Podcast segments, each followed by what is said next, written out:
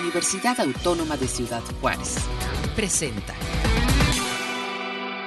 Amigas y amigos, eh, muchísimas gracias por atender nuevamente este jueves a UASJ Radio en este espacio en el que platicamos con los compañeros y las compañeras universitarias dedicados al quehacer artístico y cultural.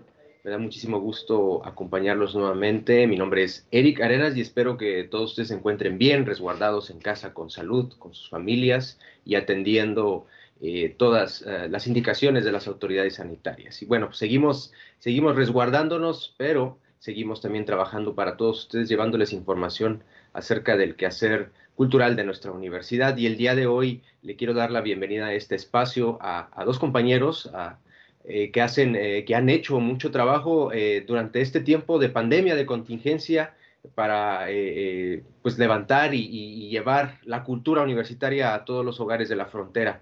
Le doy la bienvenida al maestro Tomás Contreras, el subdirector de producción cultural, y a la licenciada eh, Daniela Gutiérrez. Ella es la encargada del área de proyectos expositivos. ¿Cómo se encuentran, maestro, licenciada? ¿Cómo están ustedes? Muy bien, gracias. ¿Qué tal, Eric? Buenos días. Buenos días, Dani. Todo muy bien, gracias.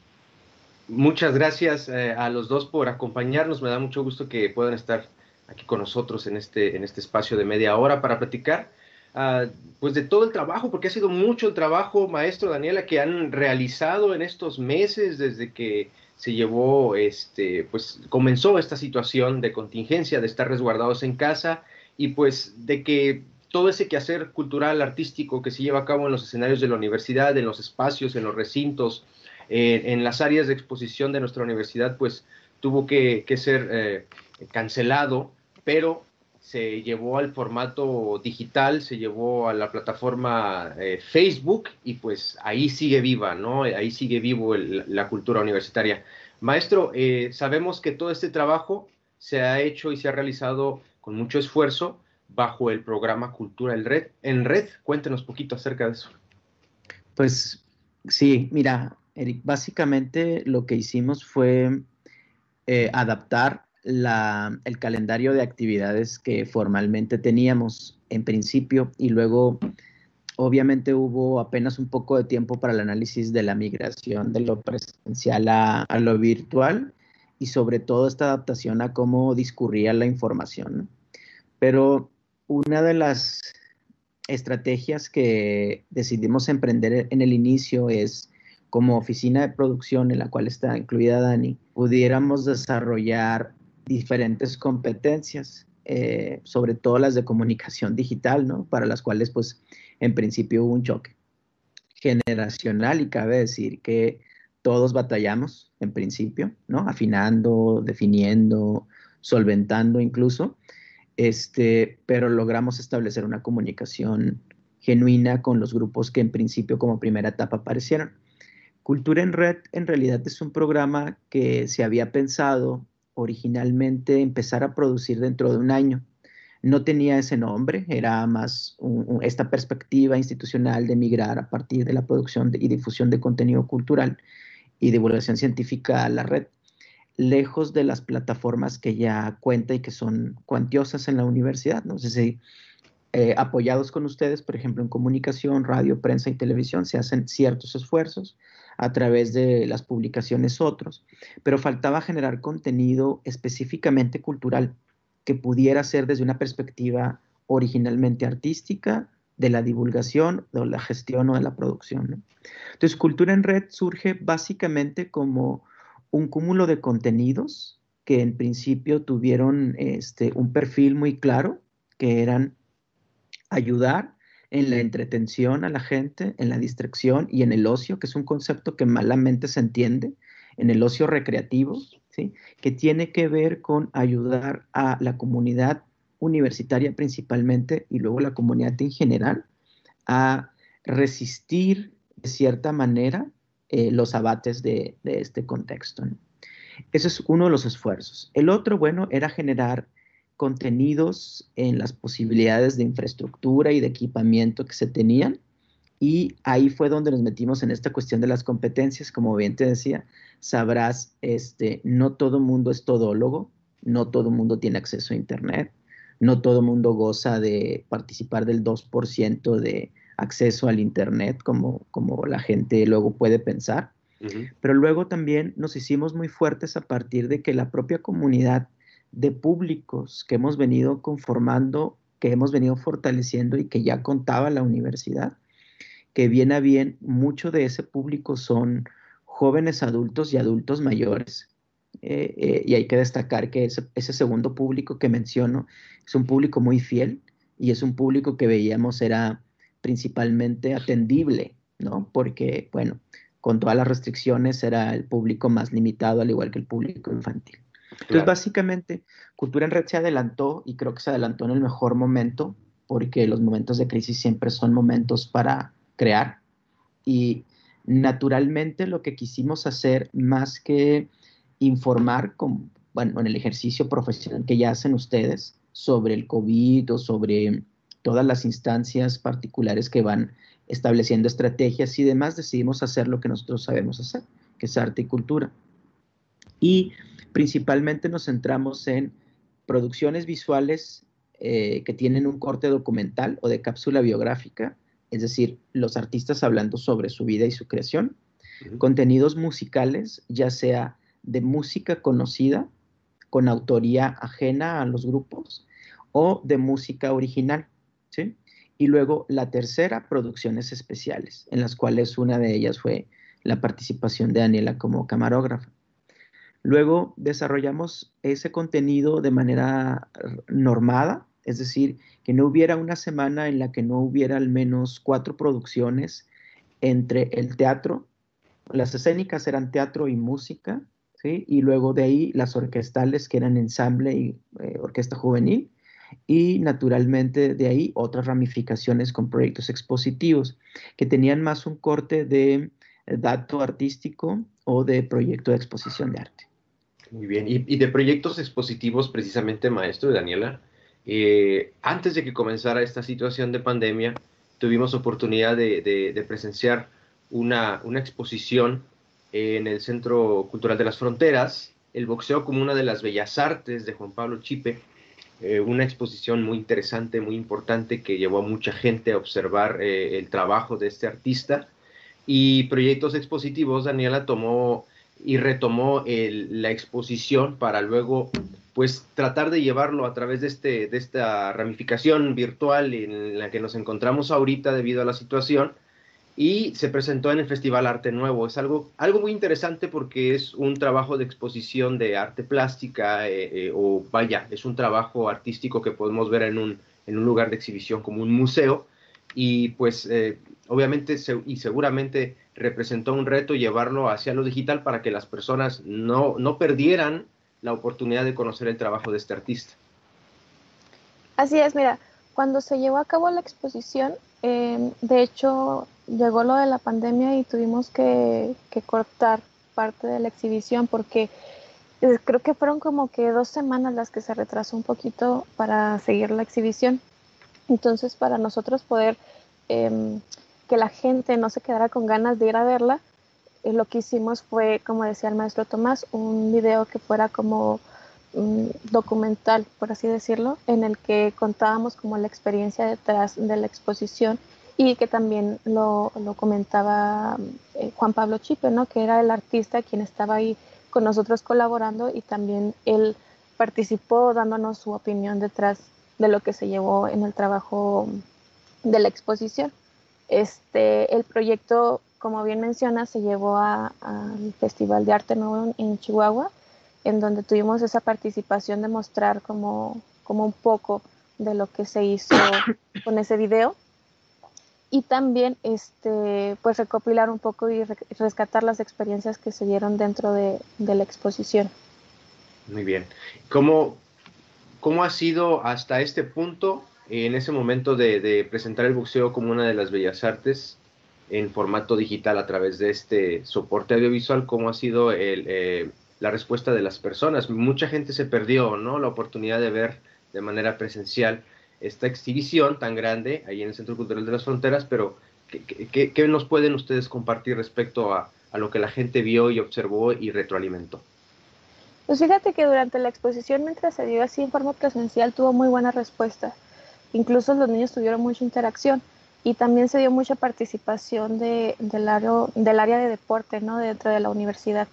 Y cuando ya lo pasamos a un formato digital, también tuvo mucha respuesta. Afortunadamente sí la gente pues sí le interesó y sí se quedó con esa parte de seguir y saber qué pasó con la exposición. Entonces ya en un formato digital sí tuvo muy buena respuesta. Este, tuvimos un alcance aproximado de 3.300 personas, más o menos, las que estuvieron al pendiente de la exposición dentro de lo virtual. Y, y pues sí, o sea, fue, fue muy buena la respuesta y que esperamos que siga así, ¿no? Seguramente esto da pie a pensar en un siguiente proyecto, porque pues no tenemos fecha de cuándo podamos volver a un espacio de exhibición, de poder observar eh, eh, las artes plásticas, la pintura, la escultura, está dando pie para ello.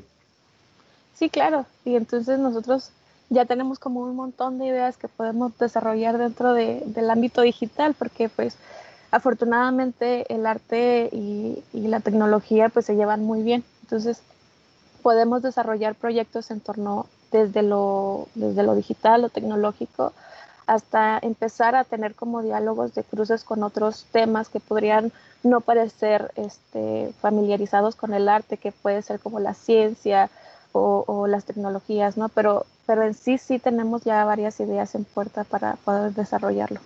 Excelente, vamos a esperar esos, esos proyectos con, con muchas ansias. Y maestro, ahorita mencionabas las artes escénicas, eh, la música, el teatro, eh, ya tuvimos oportunidad en este espacio de platicar con, con, algunos exponentes del teatro universitario y hablaban sobre pues, la dificultad que ha representado llevar a la parte eh, audiovisual su trabajo en, teatro. ¿no? Eh, música, en la música pues también han explicado y han externado que, que pues eh, en estos tiempos de crisis pues la creatividad ha tenido que fluir para poder solventar todos estos problemas.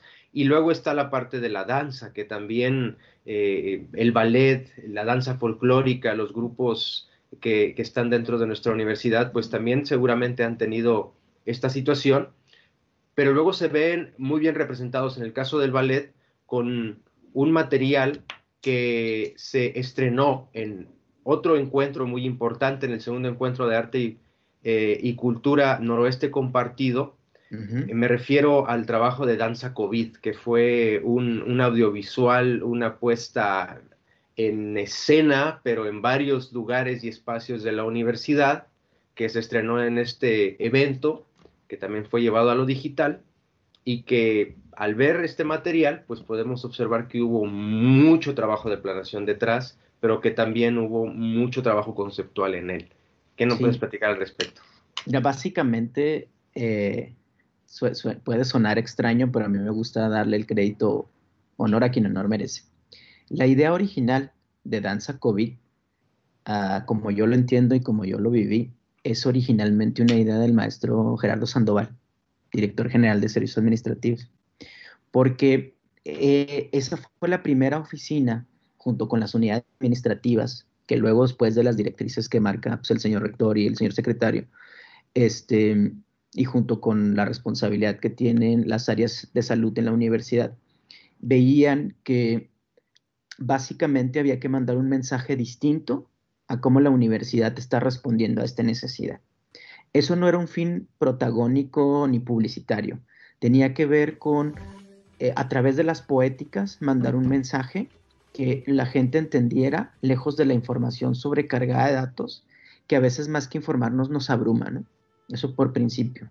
Y no estoy desmereciendo para nada el trabajo que ustedes realizan, ¿no? Sino uh -huh. la distinción entre el tipo de tono que tienen los mensajes y sus significados.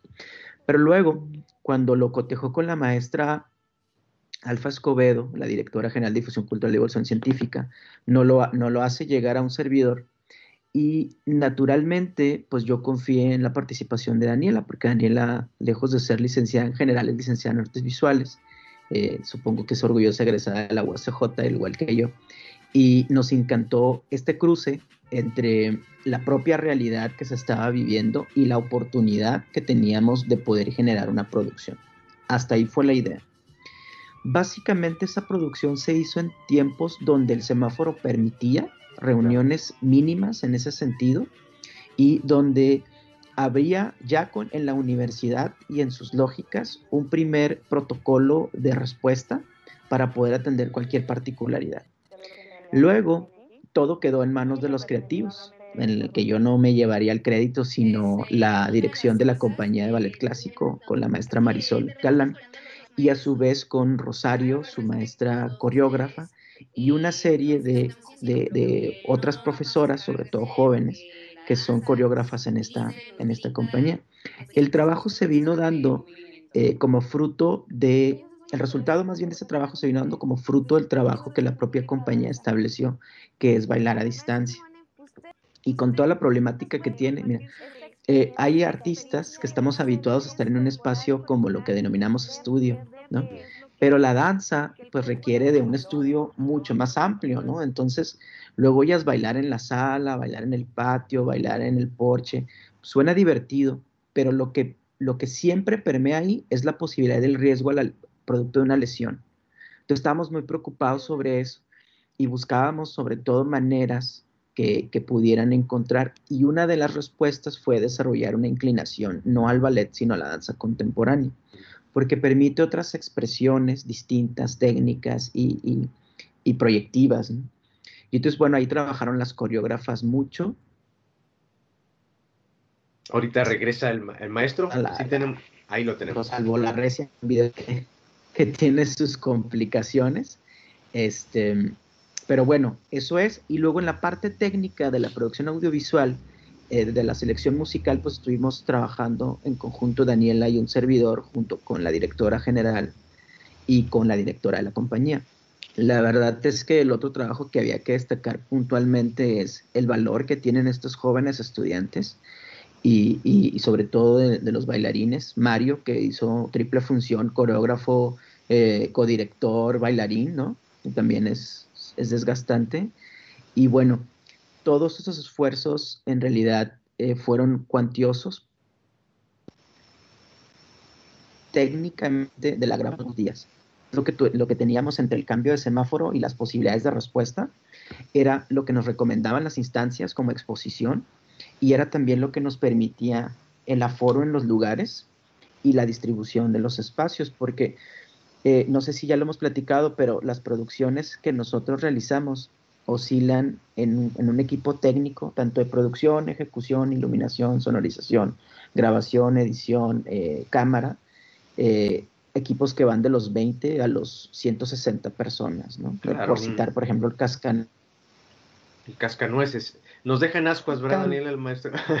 Sí, así como que nos va diciendo poquito a poquito. Suyo, marcando las distancias, las líneas, eh, el chicote, como dicen por ahí, ¿no? Dani y yo procurando los ángulos, no, no evitar, porque no había tiempo de, ir a medir, de ir a marcar, de tomar. Fue mucho trabajo de handicam.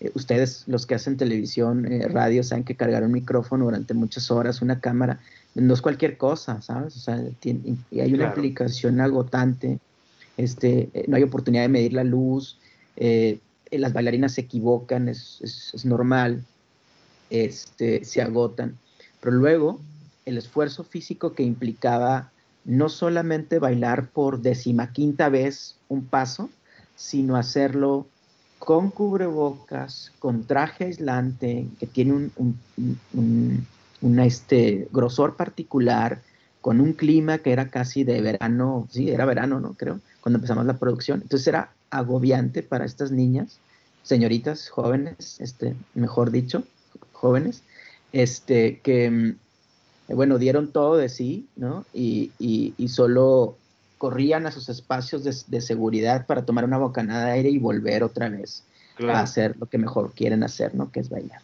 que está ahí y está ah, para que todo el mundo lo pueda ver en este, en este trabajo de Danza COVID, que como bien lo dices maestro, pues fue un trabajo extenuante. Yo recuerdo que platicamos del proyecto hace algunos meses y me habías planteado ya la parte conceptual de qué trataba, de qué iba, el origen del mismo, y pues esperábamos, esperábamos con, con, con mucho entusiasmo que se pudiera eh, eh, estrenar para toda la comunidad y lo hace en un evento de gran alcance, de, gran importancia, porque no solo participa la UACJ, sino que participan otras universidades, otras instituciones de educación superior, en este segundo encuentro de arte y, eh, eh, de arte y cultura, noroeste compartido, donde también hubo otras presentaciones donde también estuvo la, parte de la danza folclórica con, este trabajo documental llamado Pasos, donde estuvo también la parte musical, eh, se reprodujo aquel eh, video musical que se hizo entre toda la comunidad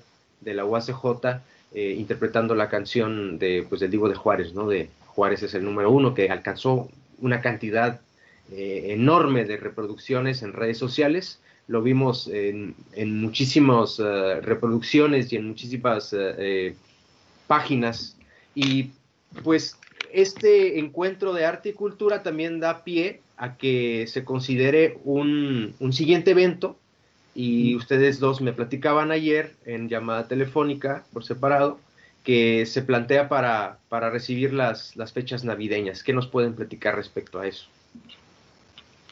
Mira, pues en general el proyecto, como tú dices, el encuentro, este encuentro tuvo muy buena respuesta, la verdad, porque no nada más participábamos nosotros, sino que participaron diversas universidades y en las cuales también dieron gala y muestra de todo el talento que hay dentro de, la zona norte, ¿no? De México y que realmente este, fue un deleite porque en sí nosotros también compartíamos lo que nosotros sabíamos hacer y ellos nos, nos mostraron un poco de su trabajo. Entonces, pues afortunadamente tuvo muy buena respuesta y sí se espera realizar el primer encuentro navideño del noroeste, en el que igual participaremos pues las universidades, me imagino que, que, construimos en, este encuentro del noroeste, en este primer en este segundo encuentro, perdón, y que sí se espera que, tengamos de igual manera esta respuesta que tuvimos ahora.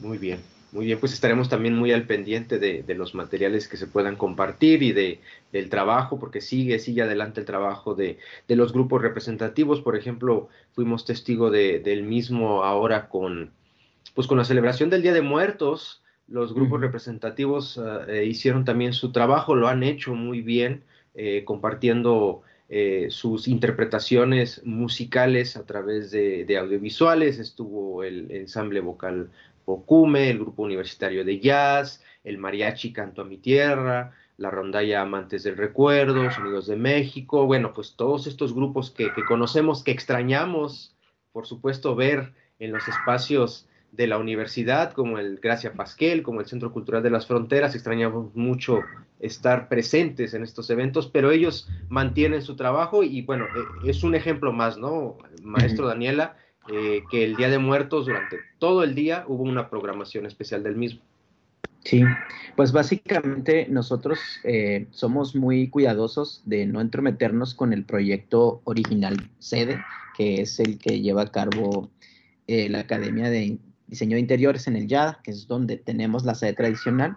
Mm, y vimos que ellos necesitaban un esfuerzo, hablamos con la maestra Lupita Gaitán y con la maestra Alfa Escobedo, vimos que no había ningún problema en continuar, que al contrario, habría deseos institucionales de no dejar pasar la fecha, pero también fuimos muy cuidadosos con el tema porque, como dijo Octavio Paz, las fiestas mexicanas son la cuestión más alegre, pero también la cuestión más triste y más que nada por el tono y el tiempo en el que estamos viviendo, ¿no? Entonces, básicamente los grupos eh, decidieron a, responder a la convocatoria directa porque también más que hacer un calendario específicamente institucional que demostrara que estamos vigentes, quisimos también tocarlas, eh, no tocar la sensibilidad de la gente y que hubiera una respuesta voluntaria a la producción y porque también eran días de guardar, ¿no? Eran, eran días de, la celebración era distinta en este año. Entonces, tuvimos buena respuesta, eh, valoro y aplaudo el trabajo de todos ellos hubo desde, como ya sabemos, la diversidad que hay en los grupos, ¿no? Desde una visión más vocal, más tradicional, luego la cuestión alternativa que nos presentó el, grupo de jazz, tanto con la producción que, que llevaron a cabo Juan y, e Iván eh, como parte conceptual, pero también la presentación en solo del maestro Fortunato, este, el mariachi Canto en mi Tierra con, con este homenaje a a los amores eternos, ¿no? Que son en vida y que son para siempre, pero también son más allá de la vida. Y bueno, quisimos una vez más cumplir con lo que nosotros hacemos, ¿no? Darle un espacio de desahogo, de entretención a la gente y, de apoyo desde lo simbólico y lo artístico. Claro, claro que sí. Más que celebración, también hubo conmemoración realmente, ¿no? Por, sí. por la situación por la que todos estamos atravesando y a todos de una manera u otra pues nos ha tocado. Maestro Daniela, eh, en estos tiempos del trabajo digital pareciera que todo está hecho, pero seguramente no es así. Seguramente ustedes también ya trabajan con nuevas ideas para que desde lo virtual toda la comunidad universitaria y fronteriza puedan eh, mantenerse en contacto con la cultura. Eh, aparte de este encuentro de, festividades navideñas, que lo esperaremos con muchas ansias, ¿qué más se trabaja para, pues, para ver con, buenos ojos y, ojos de optimismo en, la cultura y el arte para el siguiente año? Pues básicamente lo que sigue es la postproducción, por decirlo así, la etapa, mira, Cultura en Red lo quisimos trabajar como Cultura en Red en general, pero su primera etapa se denomina 1.0, ¿no? La segunda etapa, que es esta, se denomina 2.0 y como la evolución de los USBs ya va en el X3. quién sabe cuál, pues seguiremos trabajando en eso. Entonces, por instrucción de la maestra Alfa, lo que estamos haciendo y lo que acordamos entre todos es pulir y equilibrar eh, las propuestas que se tengan en la red. Mira, parece que todo mundo migró a las redes, pero no es cierto parece que las redes, como bien tú decías, son algo que ya está dado y que todos conocemos, pero tampoco es cierto.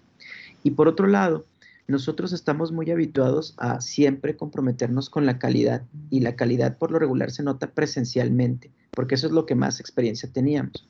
Pero la segunda etapa de Cultura en Red será que eh, extendamos algunas de las producciones, algunas llegaron posiblemente para quedarse, como Margarita y Presto, que es un público infantil al que, buscamos y, necesitamos atender porque padres y madres, abuelos, tutores que están en casa necesitan darle un espacio de recreación también a sí mismos, ¿no? Y dejar que los hijos de pronto hagan su propia vida frente al monitor. Este, pero más que nada tiene que ver con, con ver cómo hubo programas que tuvieron una mayor acogida en relación con el tipo de público nuevo que generaron. Eso no quiere decir que van a dejar de participar algunos de los grupos en Cultura en Red. Pero la siguiente etapa será eventos especiales donde podamos ver tal vez hasta conciertos completos, dirigidos y producidos específicamente para ser transmitidos en red, por una perspectiva particular, la atención a los públicos que no alcanzan y que no pueden llegar al campus norte principalmente, y sobre todo aquellos públicos que están en condiciones económicas difíciles, que necesitan tener y dar garantía a su derecho a la cultura y para los cuales podrá ser una recuperación económica simbólica o completamente gratuita. ¿sí? Esa es la, segunda etapa. Y la última, que es en la que tiene a bien eh, Dani estar ya trabajando, es la colaboración con plataformas eh, virtuales que economicen en términos de producción, pero que potencien en términos de difusión el alcance de estos contenidos. Actualmente ya estamos en, pláticas con la Universidad Autónoma de México para poder eh, compartir una serie de producciones específicas y, de, alcances eh, pues que estimamos para tener tanto producciones de ellos transmitidas acá como producciones de nosotros transmitidas allá. Y ahí ganamos todos, principalmente el público. ¿no? Claro, claro, pues hay, hay, mucho que hacer entonces, maestro. Daniela tiene mucho trabajo en manos, no lo han dejado de tener, por supuesto, y, y, pues estamos muy agradecidos, quienes estamos cerca de la cultura, que espero que seamos muchísimos y muchísimas las personas que, que estén interesados en el quehacer cultural de la universidad. Eh, todos sus grupos representativos, sus artistas, sus, eh, sus grupos de, danza en, ballet clásico, en folclórico, los artistas plásticos, bueno, y todos estos que colaboran alrededor de este gran universo de cultura y arte universitario, pues eh, yo les quiero agradecer por todo el trabajo que han hecho y seguramente muchas otras personas. Y bueno, para, para compartirles, amigas y amigos, que no dejen de, de visitar la página de Facebook de la Subdirección de Producción Cultural, UACJ, y de Cultura UACJ. Eh, en, en estas páginas van a poder ustedes observar todos los materiales audiovisuales que se han producido, como el que ya hemos platicado, Danza COVID, como las presentaciones que tuvieron los grupos recientemente para la celebración del Día de Muertos. Eh, este este eh, personaje, maestro, este Presto, ¿verdad? ese no me presto, que también es, interesantísimo y es muy divertido para que lo puedan ustedes también ver ahí en, la página de Facebook. Y bueno, pues no me, no me queda más que agradecerles, maestro Daniela, por su tiempo, por ah, haber estado con nosotros en este espacio y seguramente vamos a ponernos en contacto con ustedes más adelante para que nos platiquen eh, de lo que está sucediendo en ese momento, sobre todo para las festividades navideñas. Muy bien, pues gracias, a ti. No, gracias a ustedes eh, por estar con nosotros aquí en USJ Radio. Y amigas y amigos, pues muchísimas gracias por haber estado con nosotros en este espacio los jueves. Recuerden que, a las 10 de la mañana, si eh, no ocurre otra cosa, pues nos conectamos con, con, todos ustedes para platicar con quienes hacen posible eh, el arte y la cultura dentro y fuera de nuestra universidad. Por favor, resguárdense, cuídense mucho, sigan las indicaciones de las autoridades sanitarias. Seguiremos trabajando para todos ustedes desde casa o desde algún otro espacio en el que se nos permita. Mi nombre es Eric Arenas y nos veremos muy pronto. Este fue un programa de la Dirección General de Comunicación Universitaria de la Universidad Autónoma de Ciudad Juárez.